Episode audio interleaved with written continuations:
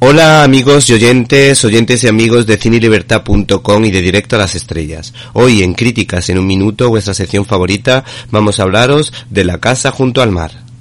El cine francés es uno de los mejores del mundo. Unos optan por un cine más frívolo, mientras que otros como Robert Guédiguian se inclinan por un cine de altas miras que suele ser bastante profundo. Lo recordamos por excelentes reflexiones, en buenísimas producciones como por ejemplo Las nieves del Kilimanjaro o El cumpleaños de Ariane, ambas protagonizadas por su actriz fetiche, en este caso la excelente actriz Ariane Ascaril. Se trata de un hombre desencantado con la izquierda que rompió con el Partido Comunista y que hace una crítica inteligente sobre la sociedad.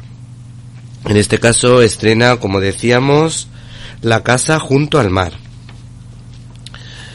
¿Qué más te podemos decir de este cineasta? Pues te podemos decir que en esta película no esperen encontrar una historia ligera y superficial, sino más bien una trama densa que invita a la reflexión sobre lo que pasa cuando la gente se decepciona por la demagogia de la izquierda, que promete proyectos irreales frente a la derecha que algunas veces propone soluciones, soluciones reales estando con los pies en la tierra. Por otra parte, refleja el drama de la inmigración transmitiendo esperanza, en que se puede encontrar una solución.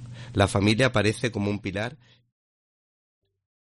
¿Te está gustando este episodio?